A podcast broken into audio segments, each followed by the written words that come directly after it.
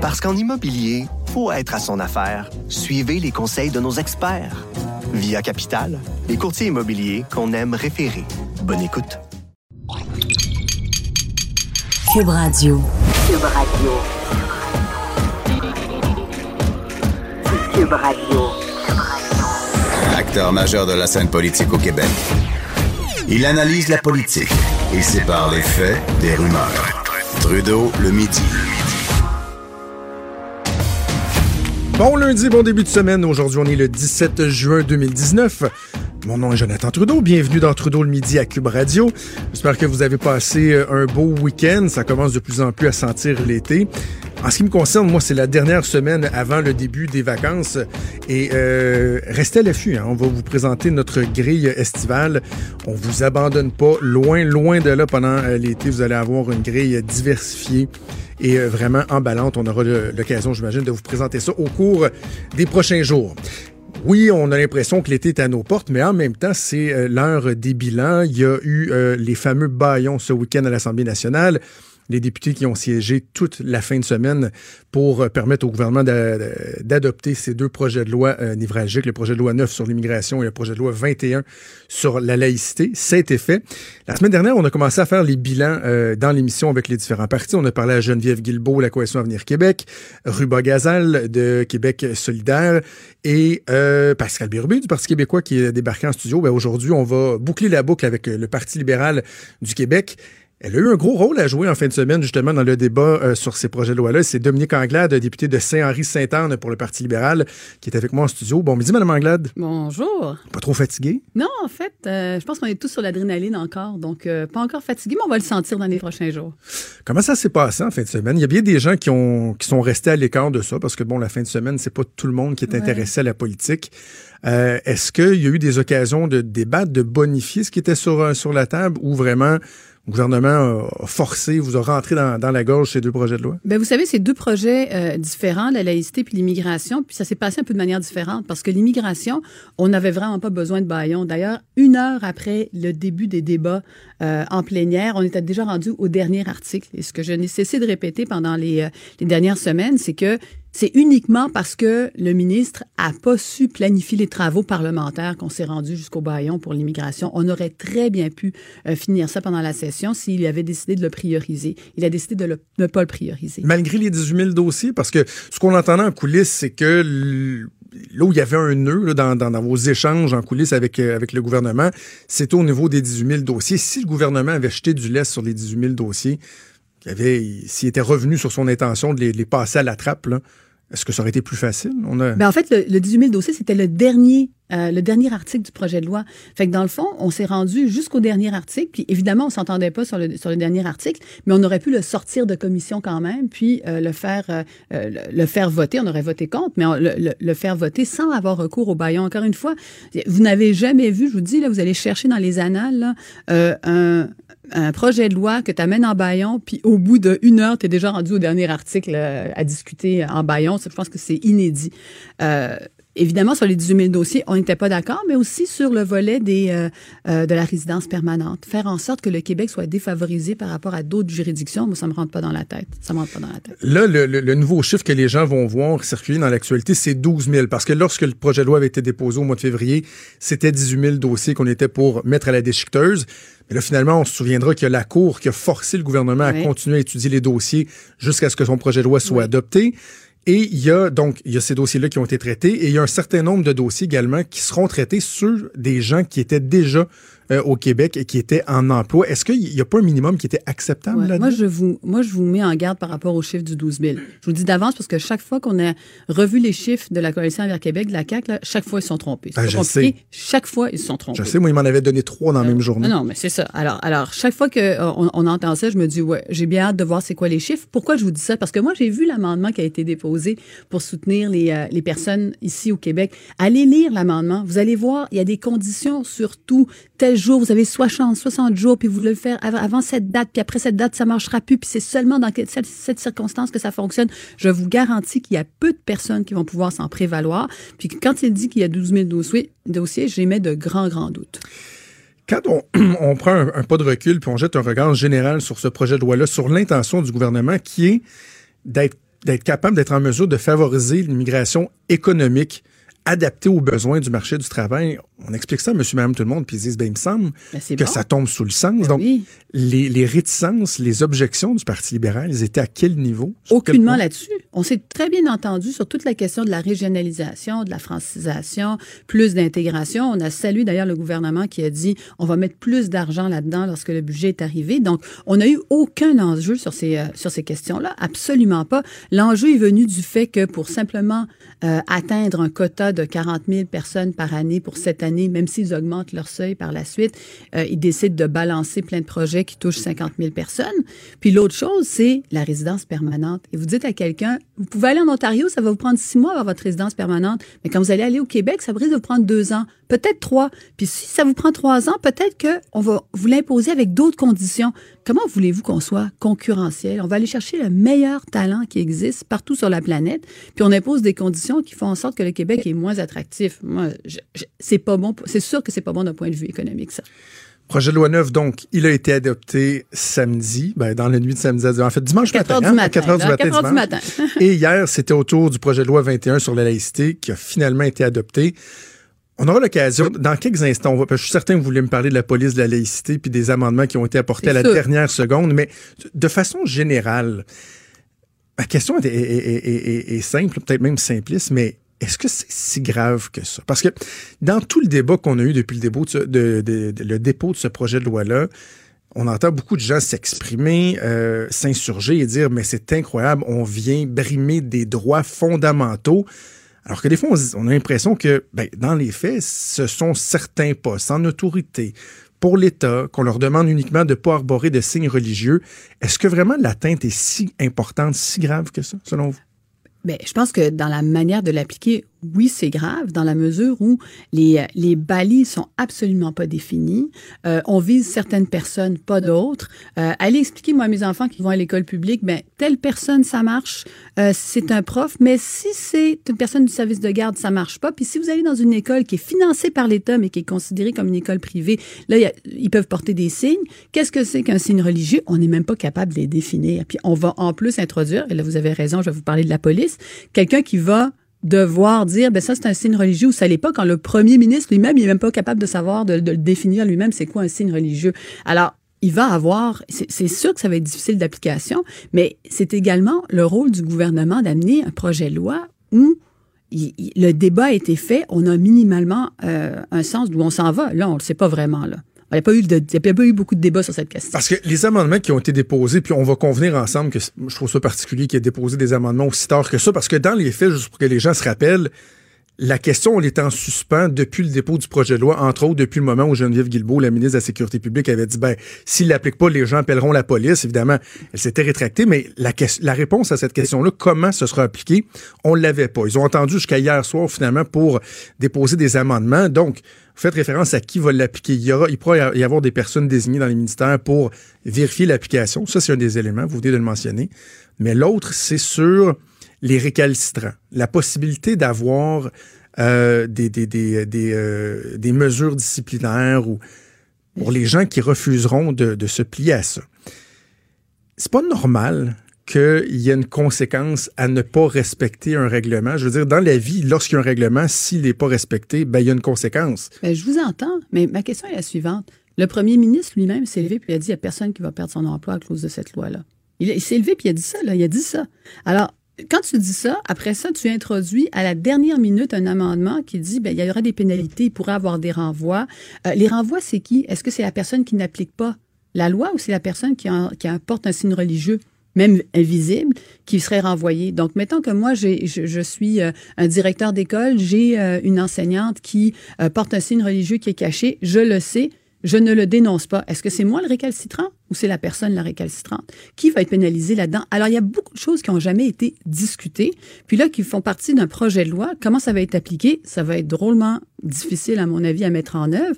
Puis c'est ça qu'on reproche euh, au gouvernement, c'est de dire, le débat a été fait depuis dix ans. C'est pas ce débat-là qui a été fait depuis dix ans. Ces questions-là n'ont pas été abordées en détail et euh, on coupe court à la conversation après l'étude de euh, de, de six articles. Je pense que ce baillon-là, euh, on va en payer les conséquences à terme. Peut-être pas demain matin, après-demain, mais on va en payer les conséquences à terme. Au niveau juridique, Ben, au niveau juridique, vous savez déjà que c'est euh, que, que c'est euh, Ça va déjà être contesté. C'est déjà contesté euh, au niveau juridique. Les gens sont ont, ont pas attendu ça, mais aussi au niveau de la cohérence.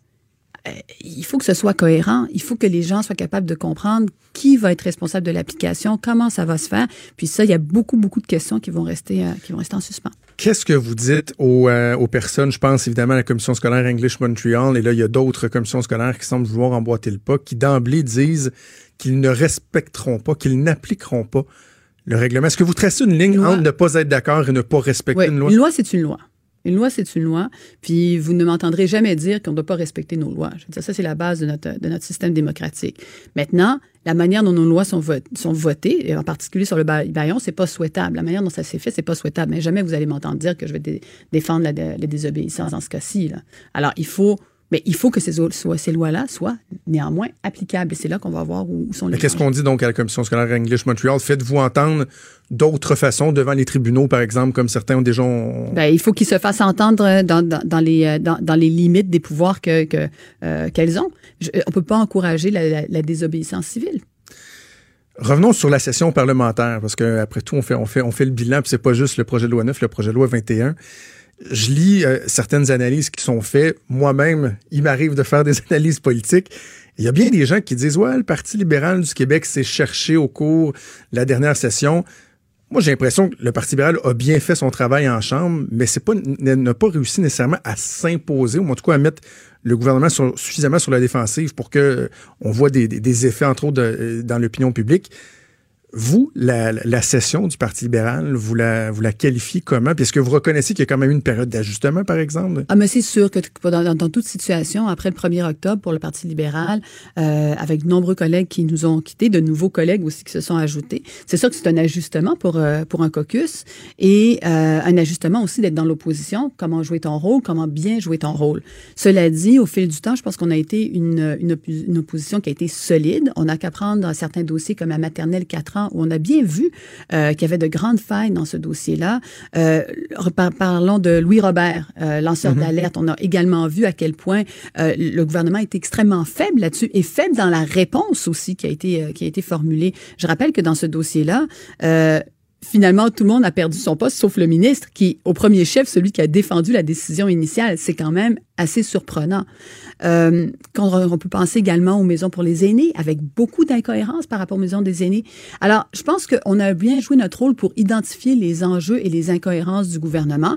Euh, il va falloir qu'on soit encore plus, euh, encore plus solide les prochaines sessions, mais je pense qu'on a... Est-ce que c'est frustrant de savoir qu'on a l'étiquette de l'ancien gouvernement qui est collée dans le front? Est-ce que ça arrive qu'on pose une question puis qu'on se dit, je le sais que je vais me faire dire, ben, Bien sûr. on était là avant, puis, mais, Mais des, des fois, c'est malaisant. Oui, peu. mais, mais non, mais c'est le jeu aussi euh, d'une première année au gouvernement. Quand tu arrives au gouvernement puis tu te dis euh, c'est la faute de l'ancien gouvernement, on peut tenir cette ligne-là pendant un certain temps. Je pense pas que tu puisses la tenir pendant trois ans, quatre ans, cinq ans. Là, je veux dire, à un moment donné, là, ça va être toi, c'est ton gouvernement. Donc, on va approcher lorsqu'on va retourner en session à l'automne de la première année de ce gouvernement. Ils pourront pas éternellement dire ah oui oui mais c'était la faute des libéraux. À un moment donné, il va falloir changer la cassette là, puis dire que eux-mêmes sont responsables des décisions qu'ils prennent, puis euh, qu'on est pr- probablement notre rôle à jouer.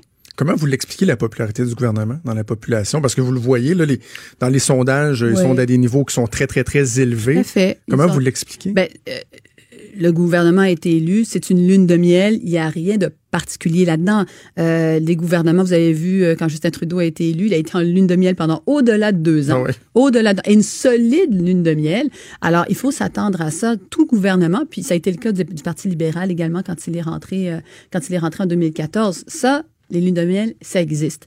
Maintenant, euh, au, au fur et à mesure, on verra quand- combien de temps elle dure, cette lune de miel-là. Mais déjà, on a commencé à voir des failles réelles, euh, des, des positions qui sont développées sur un coin de table, qui manquent de solidité, qui manquent de travail de fond. Puis, euh, ça donne ce que ça donne pour les maternelles 4 ans, ça donne ce que ça donne euh, dans le déchiquetage des... je dis 18 000 dossiers, puis de... de On ne sait plus combien. C'est bon, plus combien on verra, mais du chiffre, ça- c'est ça que ça donne comme résultat. Un nouveau chef, ça nuira pas non plus, j'imagine, au Parti libéral pour arriver à s'imposer, parce que, bon, c'est un chef intérimaire, c'est un peu la même situation pour euh, le Parti québécois également. Le fait d'avoir une nouvelle personne à la tête du parti dans, dans, dans quelques mois, ça, ça, ça, peut aider aussi pas mal. Bien, c'est sûr que euh, le parti est en, euh, est, en redéfinition. On a eu maintenant, on a maintenant une nouvelle directrice générale également au parti. Euh, L'arrivée d'un nouveau chef, une course à la chefferie en fait, euh, nous permet de, de, pouvoir échanger, de débattre des idées, de donner des visions par rapport au parti, quelle direction on veut prendre. C'est très sain pour le parti et particulièrement pour le Parti libéral qui a besoin de se réinventer, qui a besoin d'avoir un nouveau souffle et puis un nouveau regard sur la manière dont il veut se positionner puis ce qu'il veut proposer aux Québécois. Vous, là, Mme Anglade, oui. quand est-ce que vous allez nous le dire, là, que vous vous lancez dans, ben, dans la course à la chefferie? Parce que, est-ce que vous voulez ça... que je vous appelle? Non, mais vous pouvez le dire tout de suite. si vous voulez, les micros sont ouverts, on enregistre. Là. Euh, non, ben, mais on, on, en est où? C'est une réflexion ou c'est une formalité? En... Non, mais ma, ma, ma, réflexion est, est largement entamée. Euh, et, euh, et j'ai dit que j'avais un intérêt euh, marqué pour ça. Et dès que je serai prêt, euh, j'annoncerai mes couleurs. Euh, donc, je n'annonce rien aujourd'hui, euh, M. Trudeau, mais j'ai clairement dit que j'avais un intérêt pour la chose. Pourquoi vous avez un intérêt marqué pour la chose? Parce que euh, je pense que le défi, euh, le, le, le, défi est extrêmement intéressant. Euh, L'idée d'aller rebâtir le parti, relancer de nouvelles idées, donner la parole aux militants, pouvoir transformer ce parti-là être à l'image de ce que l'on a été historiquement, le parti de la modernité. On a toujours été un parti de modernité où on a proposé des grands projets de société aux Québécois. Je pense qu'on doit retourner à cette, à cette base-là. Euh, et on a, on a une équipe pour le faire, on a des militants pour le faire. Donc, le, projet est emballant. Donc, c'est pour ça que d'abord et avant tout, ça, ça m'intéresse. La chose publique en général, pouvoir agir sur ta société, c'est quelque chose qui m'interpelle depuis longtemps. Craignez-vous les séquelles? Parce qu'on dit tout le temps une course euh, à la chefferie, ça peut laisser des séquelles dans un parti. On a déjà vu votre collègue Marois Risky qui a été très, très, très agressive, euh, entre autres à, à votre endroit, oui. euh, a dit qu'elle vous écoutez, euh, c'est Jean-Marc Léger qui dirigerait le Québec. Euh, je, je, sais que vous vous proposez, vous vous prononcerez pas directement là-dessus, mais il y, y, a cette crainte-là de, de qu'il y ait des séquelles, que ça se passe euh, plus ou moins bien? Bon, en tout cas, de, quand je pense à une course à la chefferie, je réfléchis pas en ces termes-là de séquelles. Moi, je pense que, euh, au contraire, c'est l'opportunité d'avoir un véritable débat d'idées, euh, puis par la suite euh, de, se serrer les coudes, puis de, de travailler ensemble pour la suite. C'est pas quelque chose qui me dit oh mon Dieu, si je me lance, puis qu'il y a des séquelles, comment je vais vivre avec ça C'est pas une question que je me pose. C'est quoi vos plans pour l'été? Ah, je vais être euh, présente. Vous allez faire le tour du Québec. Ah, c'est sûr que je vais être présente. c'est sûr que je vais être présente sur le terrain. Euh, c'est certain que vous allez me voir dans différentes régions du Québec cet été. Je vous le cacherai pas. Euh, c'est quelque chose, indépendamment d'une, indépendamment d'une euh, course à la chefferie ou pas, de toute façon. C'est ce que j'ai fait l'année passée. Euh, j'en ai profité l'année d'avant pour le faire. Euh, c'est une belle opportunité pour nous comme parlementaires d'aller d'être présents sur le terrain pendant l'été parce que pendant la session, c'est beaucoup plus difficile. Merci, Dominique Anglade. Merci d'être venu en studio. Bon été. Merci à vous. Bonne réflexion. Merci. Dominique Anglade, député de Saint-Henri-Sainte-Anne pour le Parti libéral du Québec. Quand Trudeau parle de politique, même les enfants comprennent. Jusqu'à 13h, vous écoutez Trudeau le midi. Cube Radio. La saison de hockey vient à peine de se terminer, en tout cas dans la Ligue nationale, mais ça veut pas dire que le hockey ne défraie pas la manchette. Et c'est pas toujours les prouesses sportives qui font jaser. Et là, c'est la Ligue de hockey junior majeur du Québec qui fait jaser parce que il y a un recours collectif qui vient d'être autorisé qui pourrait faire en sorte que la LHJMQ pourrait verser jusqu'à 50 millions de dollars à certains de ces joueurs qui prétendent que les normes du travail n'ont pas été respectées lors de leur, leur stage junior je veux vraiment comprendre ce qui en retourne, puis vous aider, moi, essayer de me faire une tête sur la chose, puis vous aider peut-être à vous faire une tête. Et qui de mieux pour en parler que Michael Lalancette, qui est journaliste à TVA Sport, qui suit la Ligue de hockey junior majeur du Québec. Il est en ligne. Salut, Michael. Bonjour, Jonathan. Merci d'être là ce midi. Écoute, euh, commence peut-être par nous résumer euh, le dossier parce que ça fait déjà plusieurs années que ça revient. Ça a été très long euh, au point de vue légal avant que ce recours-là soit, soit euh, approuvé. Ça part d'où exactement et qu'est-ce qu'on qu'on demande? Dans le fond, c'est un c'est un dossier qui, qui, qui chemine depuis dix ans, je dirais ça comme ça. Puis c'est un peu partout au Canada. Chaque ligue junior au Canada, il y a trois ligues. Il y a la Ligue de hockey junior majeur du Québec, la Ligue junior de l'Ontario, la Ligue junior de l'Ouest. Euh, il y a des joueurs qui se sont euh, mis ensemble justement pour y aller d'un recours collectif. Ils font valoir que dans le fond, euh, ce qui n'a pas été respecté, c'est que c'était euh, à, ce moment-là, c'est que les joueurs établissent qu'il y avait une relation employé-employeur. Donc ces joueurs-là, considérant qu'ils font qu'ils ont fait de longues semaines durant leur saison, auraient dû être payés comme des employés, dans le fond, euh, qui n'ont pas pu bénéficier des avantages des salariés. Alors, je pense notamment aux vacances, aux, aux fériés, le temps supplémentaire n'est pas payé, tout ça. Ce qu'eux allèguent, justement, c'est que les équipes font des profits, euh, que ces joueurs-là auraient dû être considérés comme des employés, donc rémunérés de telle façon. Euh, ce qui euh, ce qui est important d'établir, c'est que dans la loi, puis, ça, il y a eu un, ajustement du point de vue de, la loi québécoise à ce chapitre-là, c'est que maintenant les joueurs sont considérés comme des joueurs amateurs, donc des joueurs qui sont des étudiants, qui, qui sont considérés comme des athlètes amateurs, donc qui ne sont pas considérés comme des employés. Ça, c'est il y a eu, vraiment une modification, une spécification dans la loi québécoise euh, sur la loi du travail là-dessus. Euh, il y a eu des débats. Québec solidaire, notamment, était opposé à ce que euh, le, Québec, dans le fond, légifère de cette façon-là. Il y a eu d'autres législations au Canada qui ont imité ce, ce changement législatif. Ça a été le au Nouveau-Brunswick, ça a été le cas en Ontario. Et les joueurs, dans le fond, depuis 10 ans, ce qu'ils allaient, c'est qu'ils auraient dû être traités comme des employés, donc être payés, euh, je sais pas, bon, évidemment, est-ce que ce serait la, modalité, être payé à l'heure et tout ça. Ce qu'il faut savoir, c'est qu'un athlète québécois, donc un athlète qui évolue dans la Ligue de hockey junior majeur du Québec, eh bien, euh, ses dépenses sont payées. Alors, son logement, sa nourriture, l'allocation essence, son équipement, ses études sont payées. Il a des bourses d'études, les vêtements.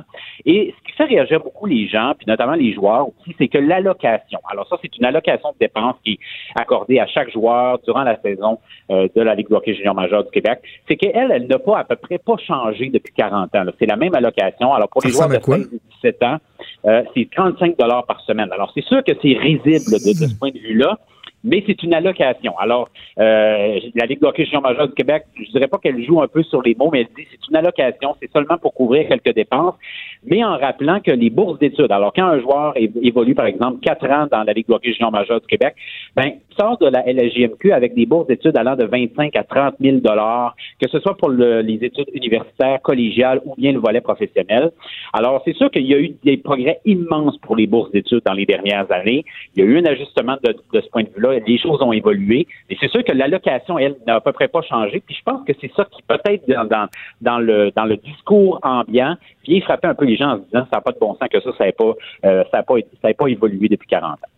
Parce que en même temps, tu sais, un joueur qui, qui, euh, qui se consacre à son équipe dans le junior majeur, en même temps, bon, il, va aux études, euh, il peut pas avoir un, petit emploi sur le side puis aller comme commis dans un sport expert à 20 heures par semaine. Tu sais, il est limité dans sa capacité à travailler parallèlement à, à, ce qu'il fait pour, pour, pour l'équipe. Ah, aucun doute. C'est impossible, en fait. C'est possible l'été. Je dirais que les, emplois d'été sont courants dans, dans, le, dans la Ligue majeur du Québec. Les athlètes ont à peu près, euh, les, étudiants athlètes, à part ceux qui, évidemment, là, ont un profil euh, de Ligue nationale, un profil professionnel vraiment très, très marqué. Euh, ils travaillent l'été, ils ont des emplois l'été, mais c'est sûr qu'en saison, oublier l'emploi. C'est impossible pour eux de travailler avec les études et tout ça, parce que maintenant, c'est obligatoire d'aller à l'école, alors que ce soit dans le volet professionnel, que ce soit dans le volet collégial. Il y a une cinquantaine d'étudiants qui vont à l'université en même temps qu'ils évoluent dans la Ligue de junior majeur du Québec. Alors, c'est sûr que c'était l'argument de, la Ligue de hockey junior majeur du Québec de dire ce sont des étudiants athlètes euh, c'est du, du sport amateur. Et si jamais le, recours collectif venait être, euh, à être remporté par euh, les, plaidants, dans ce cas-là, c'est Lucas Walter et Thomas Gobeil, c'est quatre ans de procédure, hein, ce dossier-là au Québec. Là. Alors, mm. c'est sûr que le dossier, depuis le, changement législatif en 2018, là, ça vient, ça a refermé cette fenêtre-là. Et le recours collectif vise vraiment les joueurs qui évoluent entre 2011 et 2018. Alors, ça peut atteindre 50 millions de dollars, dépendamment du nombre de, joueurs qui vont se joindre à cette cause-là. Mais c'est, dans le fond, ce que les équipes plaident, là, puis juste peut-être ben, pour terminer euh, dans, mon, dans mon plaidoyer, je dirais pas plaidoyer, mais je dirais la présentation des arguments, c'est que les équipes disent, nous, un joueur, pour, pour, euh, euh, c'est une charge d'à peu près 40 000 dollars par année de, pour, pour ce qui est d'un joueur. Là. Alors, c'est ça. Alors, c'est énormément d'argent. Alors, c'est sûr qu'il faut mettre ça en, dans la balance. Il faut prendre ça en considération parce qu'on parle de gros chiffres. Euh, puis c'est sûr que la précarité des marchés, elle est quand même là dans le hockey. Il y a l'argument, euh, ben, l'enjeu des finances de la Ligue de hockey junior majeur du Québec, parce que c'est pas la Ligue nationale de hockey, c'est pas la NFL non plus ou la NBA. 50 millions, si jamais on se rendait jusque-là dans l'action collective, ça représente quoi pour la LHJMQ? Est-ce que ça pourrait carrément mettre la Ligue en péril ou l'avenir de certains clubs en péril? Ah, moi, je pense que oui. Moi, je pense Ah que oui. c'est à peu près la moitié des marchés qui seraient euh, qui seraient euh, menacés de, de, de, de fermeture parce que euh, ils évoluent déjà dans un contexte où est-ce que les finances sont très précaires pour les équipes. Euh, il y a des équipes qui euh, de- perdent de, la- de, de l'argent année par année. C'est tenu à bout de bras dans des communautés par, le bénévolat, par l'implication communautaire dans, les différents marchés parce qu'ils réalisent l'importance des équipes juniors. Mais euh, il y, a- le cas, bien entendu, de quelques marchés qui font de l'argent, qui sont profitables, mais la vaste majorité euh, boucle l'année financière avec euh, soit euh, des, comptes à zéro ou bien un, léger déficit qui parfois sont compensés par des surplus lorsque les équipes vont bien parce que c'est du hockey junior, alors il y a des cycles, il y a de bonnes années, il y a de moins bonnes années, mais c'est sûr que la, fragilité des marchés serait, amplifiée avec un, recours collectif là. J'ai envie de te demander, bon, tu suis cette ligue-là de, de près, tu couvres les activités au quotidien. Toi, personnellement, quand tu regardes ce que ça implique pour les joueurs ou de l'autre côté, ce que ça pourrait impliquer euh, pour, les, pour les équipes, le risque que tu viens bien de- d'évoquer, euh, ton avis sur le, fond de la question, est-ce que tu as l'impression que vraiment le- les droits de ces joueurs-là ont été brimés pendant cette période-là où il y avait un flou qui devait être précisé, ce qui a été fait en 2018, et que, bon, on, on- on doit vivre avec ce qui s'est fait dans le passé? Ben moi, je pense que tu sais, il y a eu, euh, il y a eu des, euh, une fenêtre de 20 ans où est-ce que c'était insuffisant l'encadrement qu'on accordait. C'était versus les valeurs qu'il y avait à cette époque-là aussi. Les études prenaient aucune importance. Il y a la, plupart des joueurs euh, n'allaient même pas à l'école à ce moment-là et tout ça. Mais il y a eu des progrès depuis, je dirais depuis le, milieu des années 90, des progrès immenses. Je regardais les chiffres juste pour l'année, la- donc la saison dernière, pas la saison qui vient de passer, puisque les chiffres sont pas tout à fait compilés. Mais euh, en termes de bourses d'études, c'est plus d'un million de bourses d'études chaque année qui sont accordées aux joueurs de la Ligue de hockey junior majeur du Québec. Euh, les frais de scolarité euh, sont, défrayés. Alors ça, c'est euh, un autre million pour ce qui est de, l'année en cours. Il y a des tuteurs maintenant qui sont mis à, à la disponibilité des équipes. Tous les livres sont défrayés, tout ça. Alors, je pense que lorsqu'on regarde dans l'ensemble de, de, de l'œuvre, je pense qu'il y a eu des progrès immenses sur l'encadrement du joueur. Ça devait être fait parce que maintenant, on évolue dans une société où est-ce qu'on accorde l'importance aux études. Elle est grande, elle est, et ça doit continuer d'être comme ça aussi. Euh, je pense qu'il y, y a encore des améliorations à faire, c'est certain. Je parlais des allocations tantôt qui n'ont à peu près pas changé. Peut-être que ça, on peut regarder de ce point de vue-là. On peut y aller encore plus de la flexibilité pour les bourses. Donc, peut-être de donner la chance à des joueurs d'étirer la fenêtre dans laquelle ils peuvent bénéficier de leur bourse. Mais euh, de là à dire que euh, les joueurs de la Ligue de hockey junior majeur du Québec doivent être considérés comme des auraient dû être considérés comme des Mm. employés avec euh, donc des, des opportunités d'être payés à l'heure pour les fériés, pour les vacances. Euh, faut, faut parler avec les joueurs pour, qui ont vraiment vécu l'aventure du hockey junior pour voir qu'est-ce qu'ils sont allés chercher comme expérience de vie là-dedans. Ouais. Euh, ça, ça se compare pas avec une avec un, un emploi que tu as occupé pendant un an, pendant deux ans. Là. Alors, je pense que c'est important de mettre ça en relief dans, dans, ce- dans ce débat-là. On va continuer à suivre le dossier de près. Michael, merci beaucoup. Nous avons parlé ce midi pour continuer à te regarder et à t'écouter à TVA Sport régulièrement. Merci, à bientôt. Merci. Salut, Michael Lalancette, donc, qui nous parlait de cette action collective qui a été autorisée. Là, les anciens joueurs de la LHJMQ, ça pourrait coûter jusqu'à 50 millions à la Ligue si jamais vraiment euh, on se rendait au bout des, réclamations. Euh, je trouvais ça intéressant d'en parler avec Michael parce que je me donne le droit de pas avoir une opinion tranchée sur tout. Là, puis ça, fait longtemps que je vois ce dossier-là, puis j'ai de la difficulté parce que je me dis, bon, en même temps, évidemment, il faut pas que ces joueurs-là soient exploités. Euh, mais en même temps, ils jouent au hockey, ils ont des avantages que d'autres personnes n'ont pas. Donc, il est où le juste milieu? Ce qu'on comprend, donc, c'est que la situation euh, a été régularisée depuis 2018 quant à leur statut. Mais là, il faut savoir qu'est-ce qu'on fait pour ce qui s'est passé euh, dans, dans, la dizaine d'années où il y avait vraiment un, un espèce de flou. Pas évident. Pas évident. Puis j'entends des, des gens là, qui doivent. Semble je vous entends réfléchir puis dire wow, ils font pas pitié, ils vont aller faire des millions. Attends, un peu, attends un peu là. Le pourcentage de joueurs de la LHJMQ qui se rendent dans la LNH ou qui vont vivre de ce sport-là au niveau professionnel sans nécessairement aller dans la plus haute ligue, mais par exemple aller dans des ligues semi-professionnelles ou aller en Europe ou ailleurs, ça demeure une petite, petite proportion. Puis il y en a qui vont consacrer 5 ans de leur vie. Là. Les plus jeunes vont avoir 15 ans, sortent du midget 3, s'en vont dans la LHJMQ, peuvent rester jusqu'à 20 ans. Là, tu as 5 ans où, bon, oui, tu as étudié, mais il reste que tu pas commencé à travailler. t'as Pas... Donc, tu sais, c'est normal de se dire, ouais, est-ce qu'il devrait y avoir une juste compensation? Et si oui, à quel, à quel niveau euh, doit-on euh, la fixer? Bref, un dossier qu'on va continuer à suivre au cours des prochains mois. On n'a pas fini d'en entendre parler. Trudeau le midi. Joignez-vous à la discussion. Appelez ou textez 187 Cube Radio. 1877 827 2346. Sunglasses at night so I can, so I can watch you weave and breathe. Oh, que c'est bon, que c'est bon, Corey Hart. La nostalgie qui a tellement opéré. J'étais au Centre samedi soir pour le grand retour de Corey Hart. Ouais, il y avait eu son spectacle ici euh, au Centre Vidéotron le 6 juin, mais le Centre c'était samedi. On avait une petite sortie familiale pour euh, les 65 ans de ma maman. On a eu la chance d'aller voir le spectacle de Corey Hart. Premier spectacle que mes deux jeunes enfants voient dans un amphithéâtre à grand déploiement. On trouvait que c'était fort un peu d'ailleurs, les enfants. Euh, je veux insister sur à quel point ce spectacle-là était agréable, à quel point Corey Hart est un artiste euh, respectueux, sensible, honnête, authentique. Euh, le nombre de fois qu'il y a eu les, les- les larmes aux yeux pendant le spectacle, c'était beau de voir ça. C'était rempli à craquer. Ceux qui se disent, ouais, peut-être des fois la nostalgie, on n'est pas trop sûr. Non, non. Ça opérait, même pour la première partie, pour Glass Tiger. Euh, moi, j'avais jamais vu une première partie qui débute avec un amphithéâtre aussi rempli que ça. C'était plein à craquer. Donc, Corey Hart, pendant quoi? Un bon deux ans, certain, euh, qui, a, qui a performé, qui a échangé avec la foule. C'était franchement, euh, franchement agréable. Et je vous en parle. Pourquoi? Ben, parce que ça me tente de vous partager cette impression-là et mon appréciation de Corey Hart, mais aussi parce qu'on vient tout juste d'apprendre, il y a quoi, une heure à peu près, que c'est Corey Hart qui va finalement ouvrir le Festival d'été de Québec. On en avait parlé à quelques reprises avec euh, la collègue Véronique Racine. Il restait une tête d'affiche qui n'avait pas encore été bookée pour le fameux Festival d'été de Québec qui va débuter le 4 juillet prochain. Et donc, finalement, c'est Corey Hart qui vient tout juste d'être annoncé. Donc, j'ai l'impression que ça va être un très, très beau succès également pour, euh, pour sur euh, les plaines d'Abraham. Si jamais il y a des gens qui nous écoutent, vous vous posez la question, ouais, je vais-tu y aller? Oui, allez-y. Vraiment, là, il a démontré euh, samedi qu'il est très, très, très en forme. C'est, bon, ça vieillit bien, ça vieillit bien. Comme dit ma blonde, il a pas l'air, là, tu sais, quelqu'un qui se la joue rocker, mais que tu dis, ah, bah, bah, il l'a pu pas en tout. Non, non. Il était très, très, très, très, très bon et même euh, bien des gens trouvaient qu'il était euh, assez sexy, euh, Monsieur Hart. Alors, Corey Hart, qui va être sur les plaines d'Abraham le 4 juillet prochain.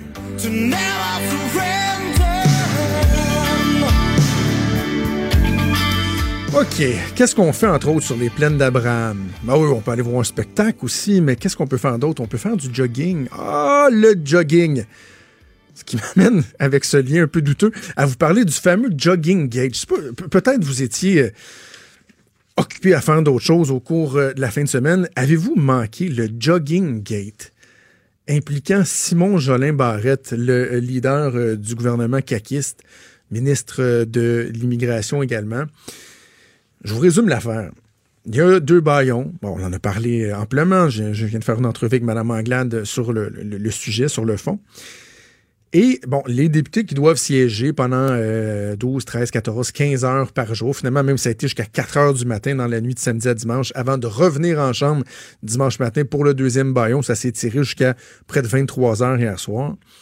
Et là, euh, au courant de la journée de samedi, à quelque part dans le milieu de l'après-midi, je pense, c'est mon collègue François Cormier, que j'adore, un excellent courriériste parlementaire pour TVA. François qui euh, se rend compte en regardant par la fenêtre que, parce que nous on est situé là, juste l'autre bord de la rue de l'Assemblée nationale, il se rend compte que Simon Jolin Barrette est en, petit short, et dehors en petit short, running shoe, euh, petit chandail, et s'apprête à aller faire un jogging. François, qui fait son travail de, journaliste, il le fait très bien, euh, prend photo de ça, immortalise le moment et envoie ça sur les médias sociaux. Et là, ça a dégénéré à partir de là, notamment parce que Marc Tanguy, le député du Parti libéral, si vous n'avez pas vu ça, allez, voir. D'ailleurs, je pense que dans l'émission d'Antoine Robitaille, on va peut-être avoir l'occasion de, l'entendre. Mais hein, il s'est levé en chambre. Premièrement, on n'est pas supposé souligner l'absence d'un député en chambre. Ça fait partie des règles. C'est pas juste un, principe ou un, gentleman's agreement. Non, on ne peut pas souligner l'absence d'un député en chambre. Euh, et là, il se lève, toi. C'est un scandale, monsieur le président. Le ministre est parti faire son jogging. On se calme le bacon, là. On se calmer un peu, là. Et là, l'autre qui n'a pas aidé, c'est le whip Éric Lefebvre, le whip de la CAQ, qui a été enguirlandé, Marc Tanguay, pour l'avoir échappé, mais là, Marc Tanguay a dit j'ai été intimidé, le doigt à deux pouces de la face, puis ça fait en sorte que finalement, c'est devenu une très, très grosse histoire. Et là, il y a bien des gens qui disent Oh, mais franchement, comment se fait-il que le ministre est en train de faire du jogging alors que c'est lui le leader du gouvernement? Ce sont ces deux projets de loi qui faisaient l'objet d'un- baillon. Il aurait dû avoir les fesses assis sur son siège dans le Salon Bleu. Un instant, là. Il faut savoir aussi comment ça marche à l'Assemblée nationale, comment les procédures, comment ça fonctionne.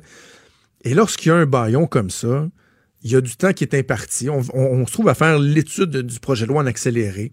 Les oppositions qui vont avoir quelques heures dans la journée pour pas débattre des articles, mais finalement faire des déclarations, puis se lever pour dire chacun leur tour, pour dire à quel point, Monsieur le Président, ça n'a pas de bon sens, on vient brimer les droits fondamentaux des Québécois, des Québécoises. Qu'est-ce qu'on répond à cette jeune étudiante qui n'existe peut-être même pas, euh, qui voulait aller étudier, qui voulait aller enseigner avec un voile, qui voit tous ses rêves anéantis par le gouvernement. Bon, vous comprenez un petit peu la game, là? Donc, quand il y a ces procédures-là, c'est pas vrai que les députés sont tout le temps en chambre. Il y a un quorum à respecter. Donc, il y a un minimum de députés. Le président s'assure qu'il y a le minimum en chambre. Et chaque parti s'assure que, ben, en fait, par- particulièrement le gouvernement s'assure que, selon le nombre de députés de l'opposition qui sont assis, qui sont présents, lui en a suffisamment pour battre un amendement ou un vote qui pourrait être pris sur le plancher. Séance tenante. Donc ça, il y a une partie vraiment stratégique. Donc là, on dit, vous- on ne peut pas demander à des députés de rester assis sur le siège pendant 48 heures. Fait qu'ils retournent à leur bureau, ils vont prendre une bouchée. On a vu des photos, entre autres, de Pascal Birubé qui a diffusé une, une image de lui qui était couché sur un lit de camp. Il s'installe les petits lits de camp parce qu'ils ont carrément fait du camping à l'Assemblée nationale. Et Simon Jolin Barrette, lui, ben oui, même si c'était le leader, même si c'était son projet de loi, pendant que les oppositions faisaient leur long discours, il a décidé d'aller s'aérer l'esprit puis de faire du jogging. Y a-tu vraiment un scandale, là? Je vais vous donner, et, j'ai tweeté là-dessus hier matin, puis ça a fait réagir euh, euh, beaucoup. Je vais vous faire le parallèle qui, à mon sens, est, évident quand on veut analyser cette situation-là. là. Simon Jolin Barrette qui est allé faire du jogging, qui s'est absenté pendant une heure.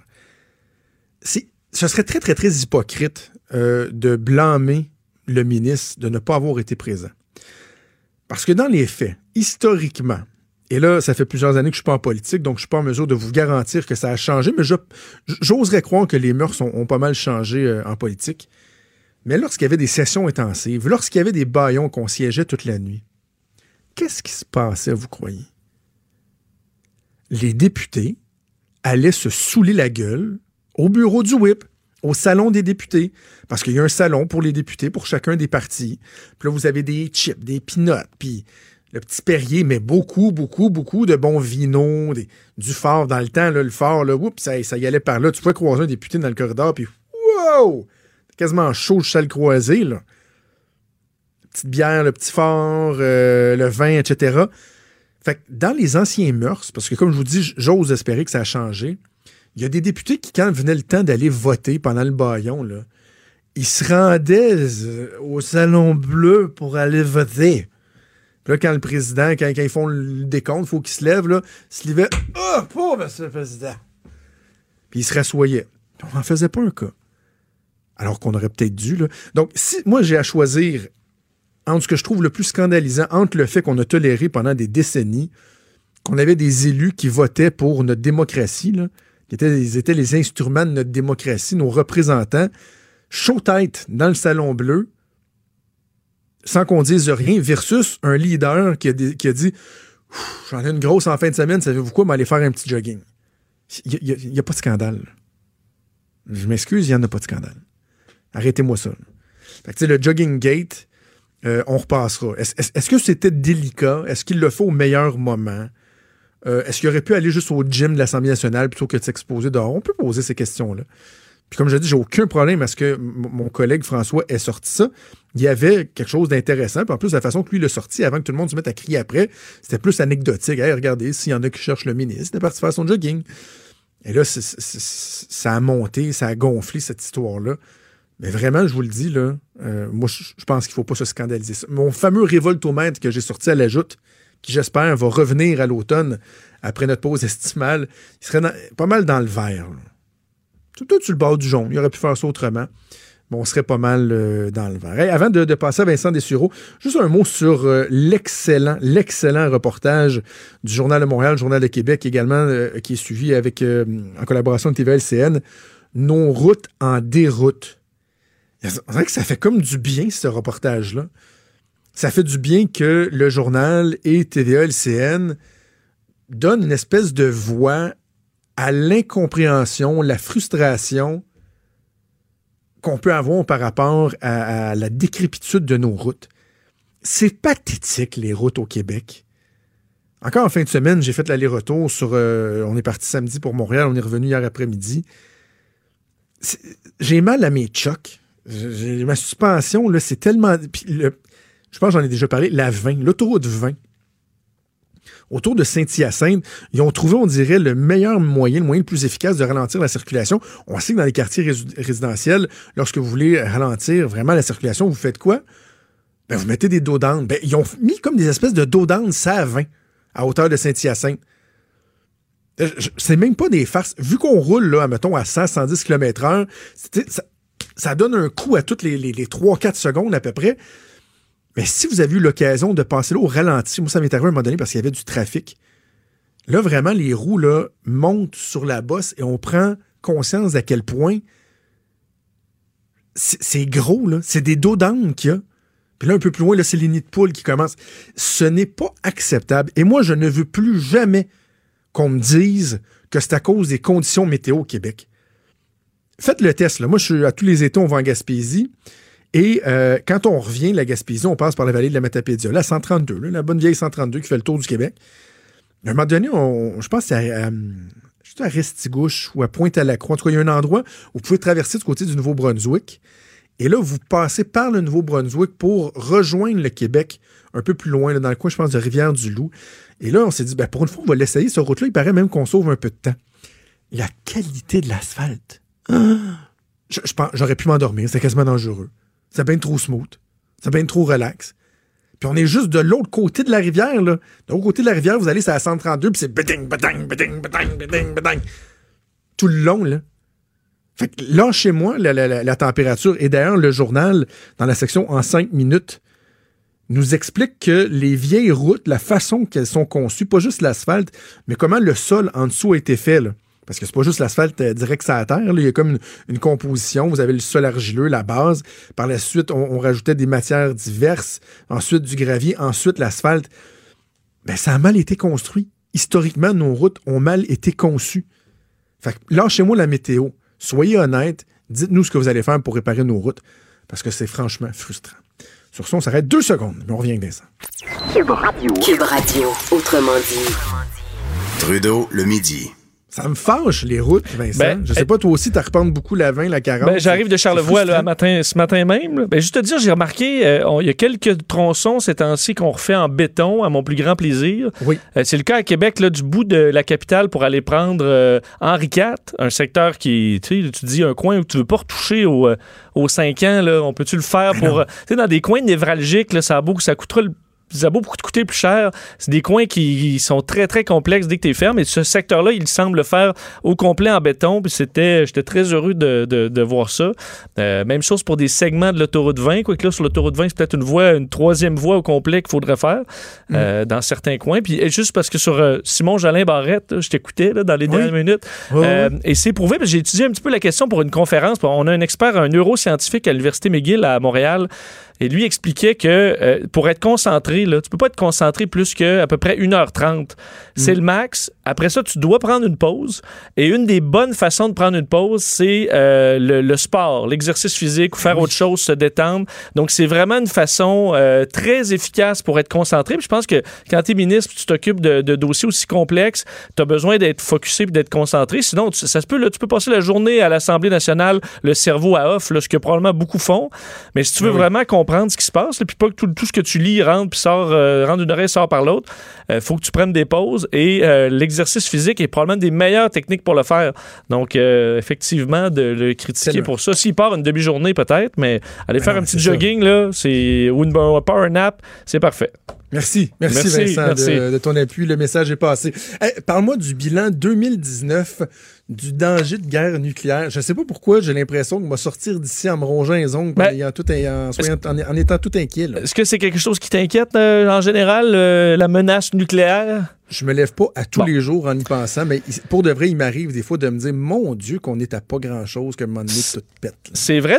En fait, le, le bilan qui est rendu euh, public aujourd'hui par euh, euh, l'Institut de recherche sur la paix de Stockholm, qui eux, à chaque année font une espèce de bilan nucléaire du monde. Pour 2019, c'est un bilan mitigé. En fait, on est passé, en date d'aujourd'hui, il y a dans le monde 13 865 euh, bombes nucléaires, ce qui est en baisse d'à peu près euh, 600 cette année.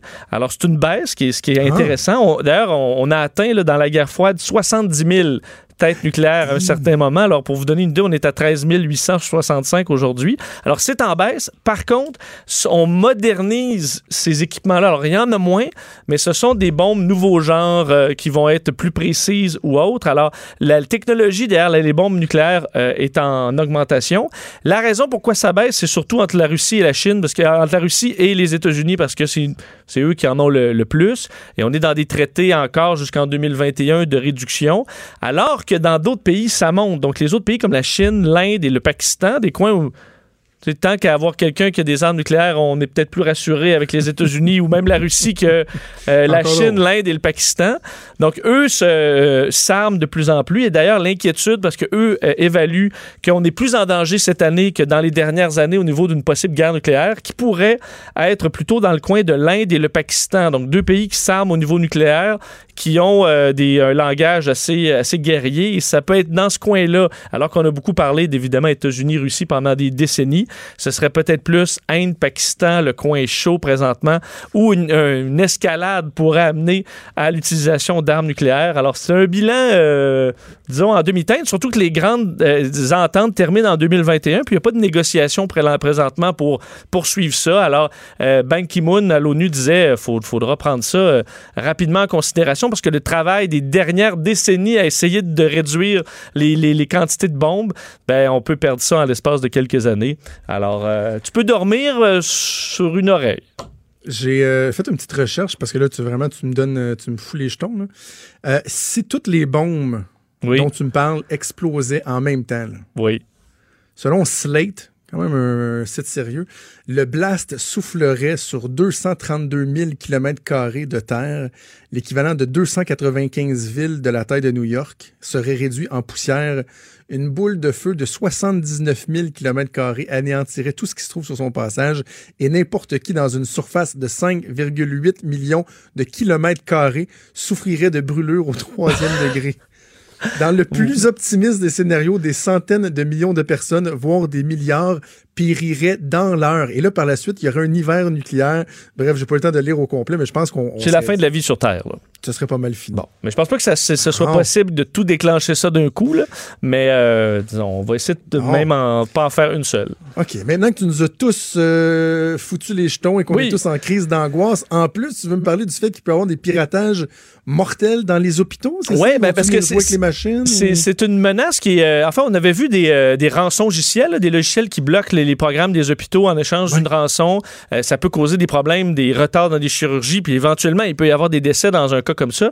Mais là, c'est un dossier euh, documenté par une firme euh, enfin, un, de, de recherche en sécurité dans le milieu de la santé qui s'appelle Cyber IMDX, qui sort aujourd'hui deux vulnérabilités dans des machines à infusion. Donc, une machine qui sert à donner des, des médicaments, mettons, un certain rythme et tout ça. Un modèle en particulier qui est disponible un peu partout à travers le monde, qui est très courant dans plusieurs euh, hôpitaux du monde et qui peut être euh, hacké, piraté, au point où tu prends le contrôle de la machine en question et tu es capable de jouer dans le dosage. Alors, techniquement, tu es capable de euh, créer une overdose chez quelqu'un que tu veux liquider en, disons, de façon discrète. là.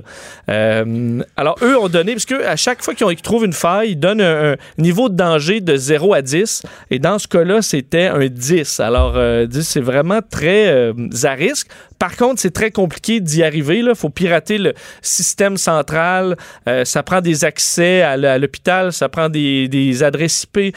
On dit c'est pas c'est pas encore une façon très simple de tuer quelqu'un. là. Il y a des des façons beaucoup plus faciles. Ah. Mais dans les prochaines années, on dit faut changer, ces, faut bloquer ces vulnérabilités-là. Une fois que tout est, euh, tu sais, tu prends le contrôle de toutes les machines du genre euh, dans le monde, puis tu es capable d'augmenter ou baisser le dosage, ça peut être extrêmement dangereux. Puis ça, faut voir ça venir d'avance.